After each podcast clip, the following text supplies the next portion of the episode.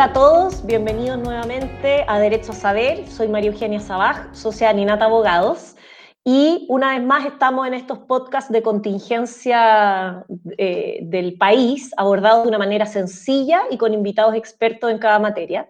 En el capítulo de hoy tenemos el privilegio de contar con mi amigo personal y gran abogado, Jorge Sad, compañero mío de la Universidad Católica, es máster en políticas públicas de NYU y actualmente es director del Centro de Estudios Internacionales de la Católica y profesor también de la Facultad de Derecho. Es miembro del Consejo Asesor de Política Exterior del Ministerio de Relaciones Exteriores y es presidente del Consejo de la Sociedad Civil de la Subsecretaría de Relaciones Económicas Internacionales. Fue representante de Chile ante la PEC y además fue jefe de gabinete de la Subsecretaría de Hacienda entre los años 2011 y 2014. Además, asesorado a muchos organismos internacionales, consultor del Banco Interamericano de Desarrollo y es columnista del diario financiero y becado Fulbright. Así que tremendo currículum de este gran invitado el día de hoy.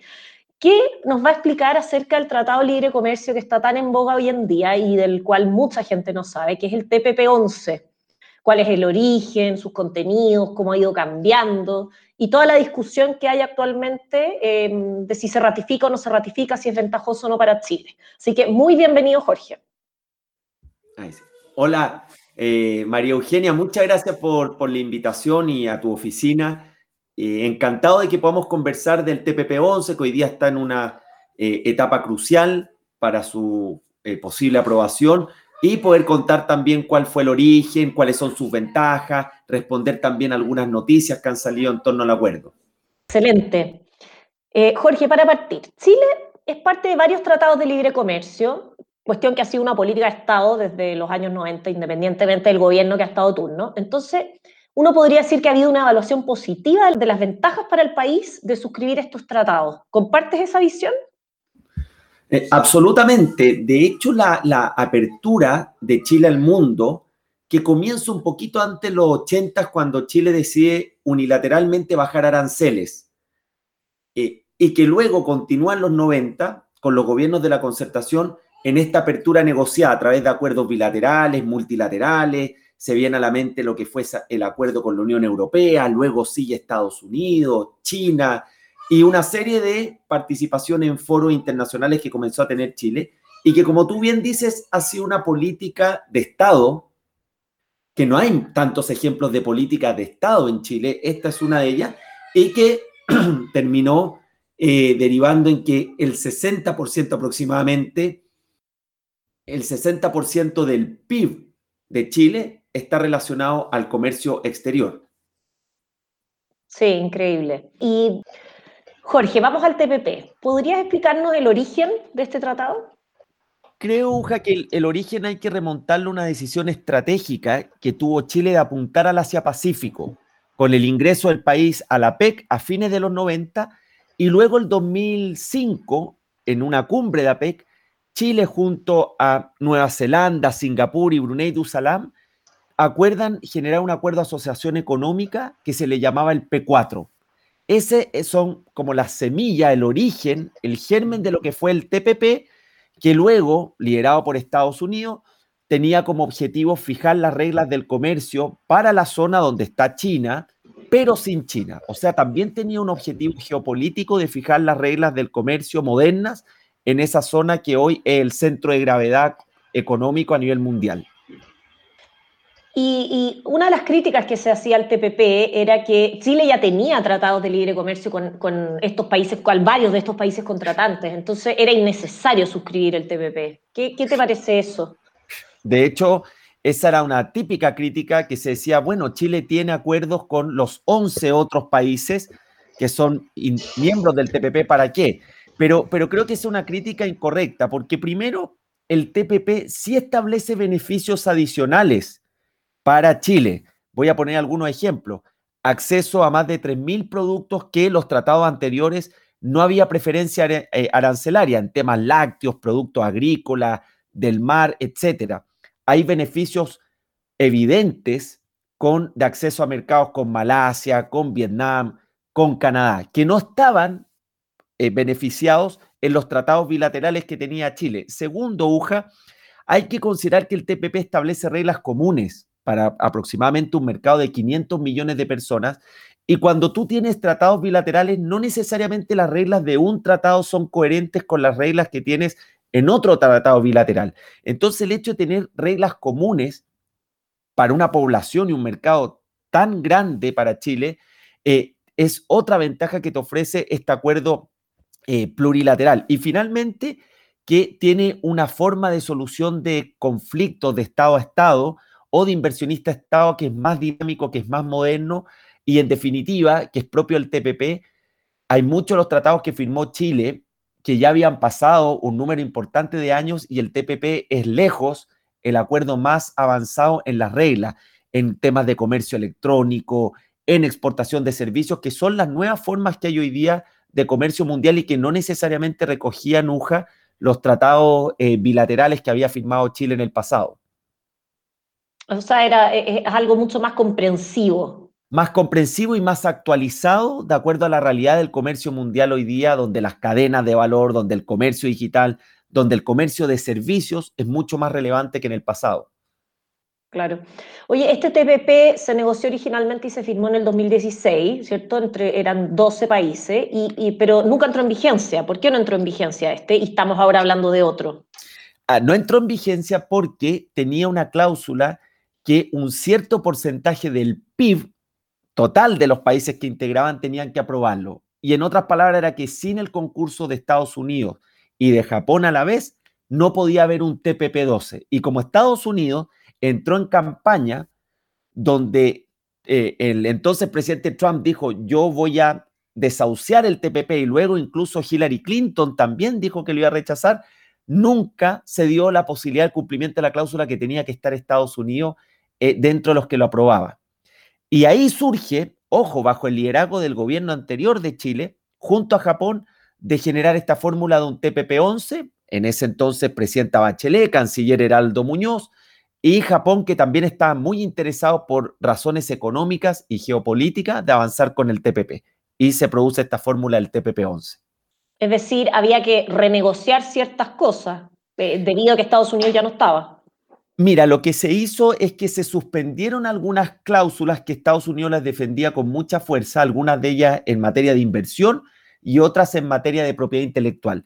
Podríamos decir que las cláusulas más discutidas se suspendieron y no quedaron incorporadas en el TPP-11. Un TPP-11 que además eh, era ya con el TPP-12 que se estaba negociando muy distinto a esos textos preliminares que se filtraron en algún momento y que dieron pie a muchos de estas noticias falsas o mitos que se fueron generando en torno al TPP. Claro, porque el TPP, yo lo estuve revisando, eh, el TPP-11, perdón, eh, es un tratado largo, con montones de capítulos, eh, y está lleno de críticas que yo creo que la gente no entiende mucho el contenido. ¿cuál, ¿Qué dirías tú que es lo, principal del, del TPP-11, de los, de los contenidos, las cosas más importantes, como para que la gente un poco entienda de qué se trata? Bien, creo que hay que, hay dos grandes eh, eh, grupos de, de beneficio. Uno que son del tratado UJA propiamente tal, que muy rápido es mejor acceso a productos que no tenían preferencia de aranceles para Chile. Dos, reglas más modernas y que por lo tanto permiten aprovechar de mejor manera el tema del comercio electrónico, servicios y esto de las cadenas globales de valor que hemos visto que son tan importantes como ha sucedido en la pandemia. Lo tercero, mercado común, con reglas comunes, con solución de conflicto entre países comerciales mucho más dinámico. Y lo último, que es muy importante, este mega acuerdo de los más grandes de Asia-Pacífico no tiene ni a China ni a Estados Unidos, que hoy día representan más del 50% del comercio chileno. Muchos dicen que Chile tiene una dependencia muy alta a sus dos principales socios comerciales y aquí hay una oportunidad de seguir diversificando el comercio exterior chileno por un mega acuerdo que no incluye a ninguno de sus dos principales socios comerciales. Hoy día los países TPP son alrededor del 16% de las exportaciones chilenas y el 20% del destino de la inversión chilena en el extranjero. Entonces, además, en el discurso que tenemos que hay que seguir diversificando la presencia de Chile en el exterior, el TPP ofrece esa oportunidad. Diría que esas son las grandes ventajas. Y hay un elemento geopolítico, y con esto termino, Uja, que va más allá del tratado, que hoy día el centro de gravedad de la economía mundial está en la zona del Asia-Pacífico. Hace, hace pocos meses se aprobó el RCEP, que es el acuerdo que se decía que era como competencia al TPP que lidera China, el TPP lo lidera Estados Unidos, han habido mucho esfuerzo, el Reino Unido hoy día quiere insertarse ya que salió de la Unión Europea con mucho más fuerza en la zona del Asia-Pacífico y para Chile, después de tres décadas, más de la mitad de sus exportaciones van hacia el Asia-Pacífico. Entonces, hay un elemento de, y es la gran pregunta que nos tenemos que hacer, que es, ¿queremos que Chile esté en la mesa o queremos que Chile esté fuera de la mesa de donde hoy día ocurren las situaciones más importantes a nivel de economía mundial? Interesante, súper interesante. Oye, y este, este tratado ya está firmado, ya se firmó en el año 2018, perdón, y ahora estamos en proceso de ratificación por los países. Sí, hay siete de los once países que ya lo han ratificado, se requerían seis, si no me equivoco, entonces ya está vigente y ahí también estamos perdiendo oportunidades y, y ventajas que están aprovechando nuestros socios comerciales como es Canadá, como es Australia, como es Nueva Zelanda, el propio México, que ya lo han ratificado y que por lo tanto están aprovechando las mejoras eh, en acceso a productos y lo que ya hemos mencionado. Entonces Chile, estos dos años que no lo ha ratificado, claramente va perdiendo oportunidades de inserción, de integración económica que ya la están aprovechando otros socios comerciales. Claro, oye, y esto ahora entonces nosotros lo tenemos en el Congreso, se va a volver a discutir ahora, eh, pero entiendo que hay mucha reticencia de algunos parlamentarios en discutirlo, eh, mucha presión también de organizaciones civiles que alegan que el TPP-11 es desventajoso para Chile, por ejemplo, porque limita la soberanía del país, porque van a haber alza de precios en los medicamentos, se va a pasar a llevar el derecho de los trabajadores, temas con el medio ambiente. Eh, se privatizan las semillas, se afecta la privacidad de los usuarios de Internet, o sea, hay muchísimas críticas eh, en, torno a este acuerdo. ¿Te parece que estas críticas tienen fundamento? Esa es una muy buena pregunta porque han tomado mucha fuerza desde los inicios del, TPP-12, pero creo que eh, la discusión sobre el TPP ha sido bien adolescente, ha estado plagada de eslóganes, noticias falsas. Yo no tengo memoria de un acuerdo que se haya demonizado tanto como, como el TPP. Y podemos ir viendo por parte. Primero, la crítica de la soberanía nacional.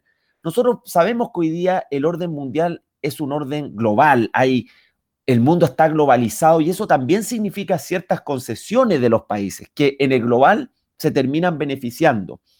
Pero el TPP-11 no cambia de manera importante lo que es la relación del inversionista-Estado y de hecho establece expresamente la facultad de los países de fijar sus propias políticas públicas y sus regulaciones.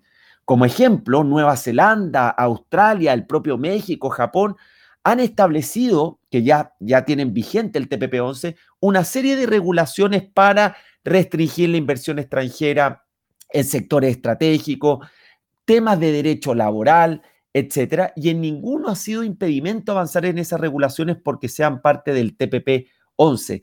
El TPP-11 eh, no afecta compromisos que ya Chile ha adoptado con la Organización Mundial de Comercio y en, su amplia red de tratados relativa a la no discriminación de la inversión extranjera, al trato nacional, a la eh, no expropiación injustificada, que son principios de derecho internacional que Chile adscribió mucho antes de formar o no parte del TPP-11. Entonces, en eso no cambia mayormente. Respecto al acceso a los medicamentos, que también fue un tema sensible de salud, finalmente Chile en la negociación no cambia el régimen de acceso a los genéricos y esta protección que en términos generales es, la protección de los datos de los medicamentos originales, que es de cinco años.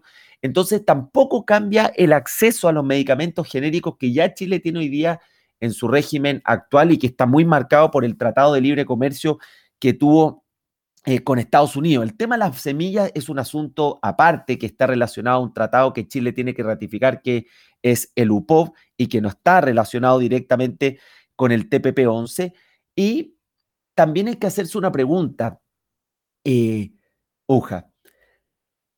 Chile sale al mundo con sus empresas, con sus emprendedores, con sus inversionistas y también quiere salir al mundo con reglas claras. Estoy pensando en ENAP, en Codelco. Si a ENAP o Codelco le cambian las reglas del juego arbitrariamente y le afectan sus derechos en otros países, nosotros queremos que se protejan eh, sus derechos y sus reglas del juego. Lo mismo nuestras empresas, nuestros emprendedores que están saliendo a otros mercados. Entonces, en esto hay que ser justo y así como nosotros pedimos reglas claras, Chile también tiene que ofrecer reglas claras y que ha sido la reputación que ha construido en los últimos 30 o 40 años. Termino con el tema inversionista-Estado. En los últimos 20 años Chile tiene cinco, solamente cinco casos de inversionista-Estado. No una avalancha de casos y en general lo ha ganado como ocurrió hace poco tiempo con un tema de el transporte público. Entonces, bien creo que hay un mito de que aprobado el TPP-11 va a haber una avalancha de demanda al Estado, primero porque el TPP no dice eso y explícitamente dice cada Estado tiene derecho a fijar sus políticas públicas y regulaciones, y segundo, porque hace mucho tiempo Chile ya escribió los principios de derecho internacional que no se ven afectados, más bien los vuelve a confirmar el TPP-11. Es decir, aquí se establecen reglas claras para tanto para salir a estos otros mercados como para que estos inversionistas lleguen a Chile y son reglas además comunes para todos. Eso entiendo. exactamente, un acuerdo en definitiva bastante balanceado y hubo negociaciones efectivamente en temas de propiedad intelectual, en temas de medicamentos, en los inicios de ese 2008, 2009, eh, incluso un poco más allá, pero finalmente se llegó a un acuerdo balanceado, muy distinto a esos textos preliminares que se filtraron, y además con el TPP-11 se suspendieron provisiones que empujaba a Estados Unidos eh, a la espera que si el día de mañana quiere volver a ingresar a Estados Unidos, pero si quiere volver a ingresar habría que renegociar esas cláusulas. Perfecto. Oye, profundicemos un poco eso que mencionaste de las demandas contra el Estado. Em, porque una de las cosas que se dice aquí eh, es que aquí hay una resolución de controversia, ¿cierto? Un mecanismo de resolución de controversias con unos tribunales arbitrales internacionales eh, que van a, en el fondo, resolver todos estos problemas que puedan haber entre los estados con empresas de otro estado, estado miembro. Entonces, ¿cuál es la experiencia respecto de esto eh, en el pasado? ¿Ha sido demandado Chile? Porque igual existen hoy en día otro tipo de organismos para solucionar controversias internacionales. Entonces, ¿qué, qué pasa con este tema en particular? A ver, en este tema eh, en particular, eh, hay, hay, que señalar lo siguiente. Hay, hay, ciertas reglas cuando hay conflictos con motivo de una relación bilateral o multilateral en la cual los países son parte. Una es la de Estado a Estado. Y existen mecanismos como la Comisión de Administración de los Tratados que revisan las materias, revisan el avance, el cumplimiento del acuerdo. Y otra es cuando un privado, un inversionista o un exportador tiene problemas con otro país. Por regla general, cuando los problemas son de los exportadores, pensemos, Chile exporta carne a Vietnam, con Vietnam tenemos un tratado antes del TPP-11, un tratado de libre comercio, pero la autoridad sanitaria de Vietnam ralentiza o demora en exceso las autorizaciones sanitarias, que es una típica forma de muchas veces restringir el comercio o establecer barreras no arancelarias, el que se le llama el proteccionismo 2.0, que es detrás de la frontera. No es aranceles, sino que son reglas que entorpecen el intercambio comercial. Por regla general, cuando ese exportador se ve afectado, recurre al país, recurre a Chile, recurre a la autoridad negociadora y pide que haga presente al otro país, Estado a Estado, que se está incumpliendo las normas del tratado. Pero donde vemos la situación privado-estado, por regla general, es cuando un inversionista que tiene presencia con sus capitales en otro país y que por decisiones regulatorias, decisiones administrativas, expropiaciones, el caso típico Argentina cuando ha, ha expropiado empresas privadas, hacen uso del mecanismo para solucionar un conflicto con un Estado. Le ha tocado a Chile, al grupo Luxich en Pakistán, un caso muy renombrado en materia minera. Y ahí, Uja, los, tratados, el TPP, que en esto no, dista mucho de los otros tratados, dice, primero usted tiene que tratar de buscar el camino de la negociación. Si no resulta, usted puede recurrir al arbitraje, a esta solución inversionista-Estado, que hoy día el típica sede de solución de conflicto del mecanismo el CIADI del Banco Mundial, que es el, el mecanismo de arreglo de solución de controversia inversionista-Estado. También las partes pueden fijar un mecanismo de mutuo acuerdo o están las reglas de la Comisión Mercantil de la Organización de las Naciones Unidas. Pero más allá del TPP, acá hay un debate a nivel internacional de cómo mejorar o reformar el mecanismo solución inversionista-Estado, porque se dice que es muy costoso para el inversionista, es muy costoso para el Estado, etcétera, etcétera. Pero este es un debate mucho más fuerte en países que tienen un flujo de demanda inversionista-Estado mucho más alto que el chileno.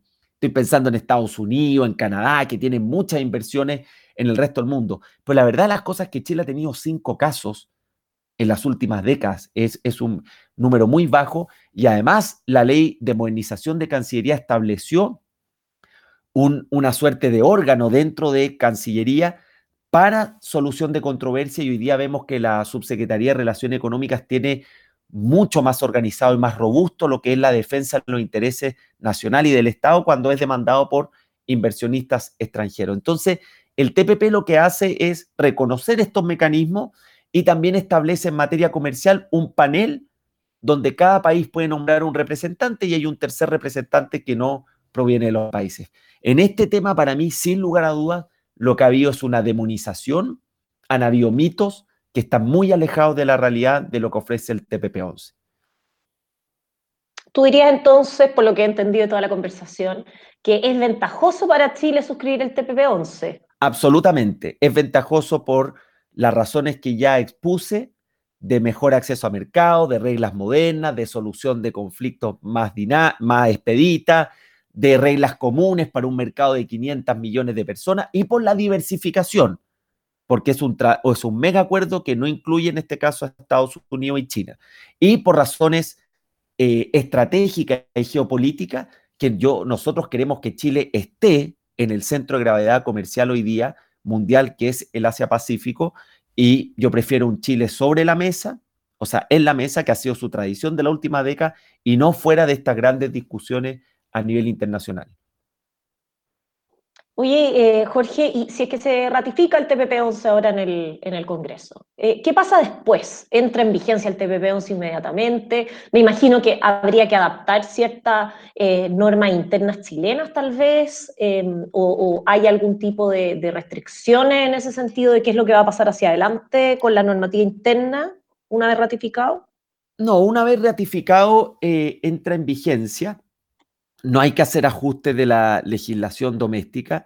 No habíamos mencionado en la entrevista, pero además el TPP, junto a lo que hemos hablado de estas reglas actualizadas del comercio, incorpora estándares laborales, medioambientales mayores en línea de evitar el trabajo forzoso, eh, denunciar lo que está relacionado cuando se afectan derechos fundamentales, etc. Y lo que ocurre es que entra en vigencia y Chile comienza a aprovechar los beneficios del tratado, pero sin que haya una necesidad de ajustar la legislación vigente actual. Pero, por ejemplo, si es que está exigiéndote cosas eh, más, eh, más, mayores protecciones para los trabajadores, para el medio ambiente, eso no implica que tengamos que adaptar la legislación interna, porque si te están haciendo una, una exigencia en ese sentido. Es que de acuerdo a la revisión UJA que se ha hecho en materia laboral y medioambiental, la legislación vigente chilena cumple los estándares del TPP nuestra ley general de medio ambiente, nuestro código del trabajo con los derechos fundamentales, con la tutela laboral, etcétera. Yo no soy especialista en esas materias, pero de los análisis que se hicieron en su momento para el TPP, Chile sí cumple con su legislación actual los estándares que está pidiendo el TPP en materia laboral y medioambiental y que de hecho, cuando eh, se sientan los grupos negociadores, lo primero que ven es cuál es el estado del arte, la situación doméstica chilena y cómo se ajusta a estos acuerdos. Ah, perfecto. Oye, y a modo de cierre, la crítica que está en boga. Dicen que si se ratifica el TPP-11 va a ser como un rayado de cancha para la nueva constitución. Entonces, no se va a poder discutir eh, en la nueva constitución ciertos aspectos que, estarían, eh, que ya estarían regulados por el TPP-11. ¿Qué tiene de cierto esta crítica?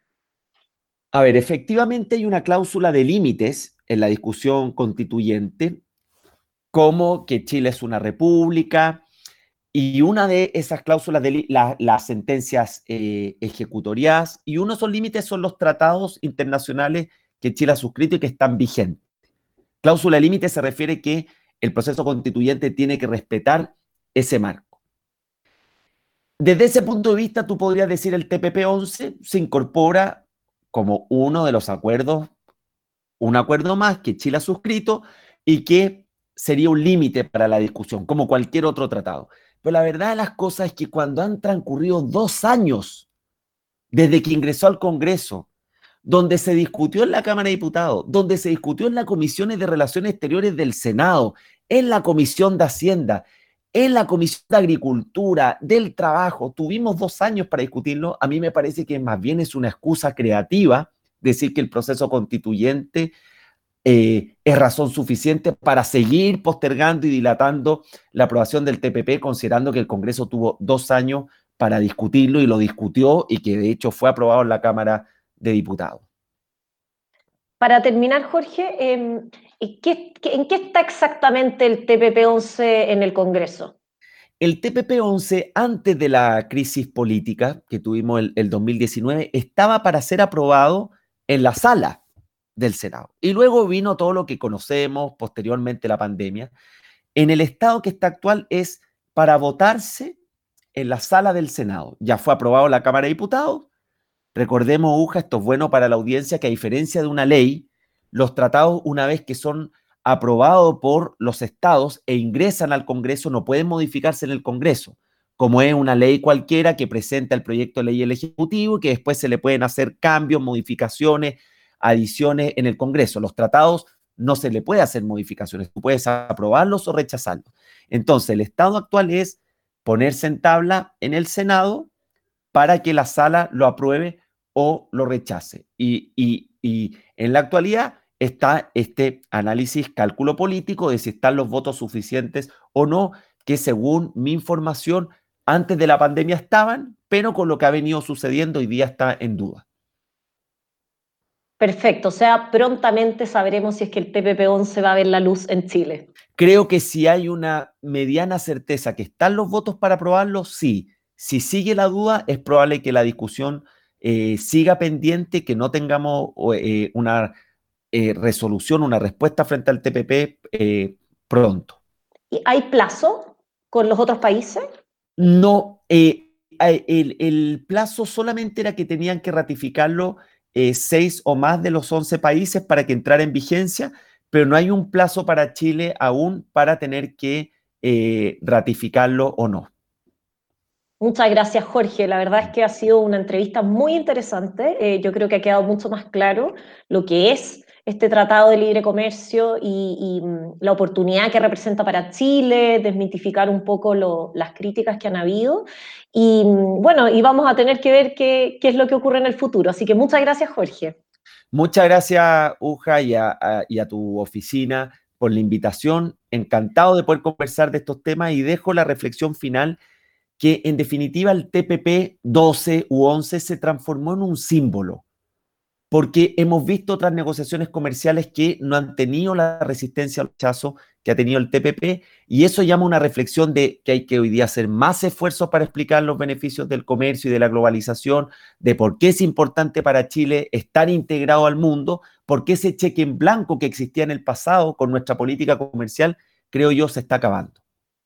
La ciudadanía hoy en día ya sabemos que eh, quiere opinar más y quiere tener más información. Exactamente.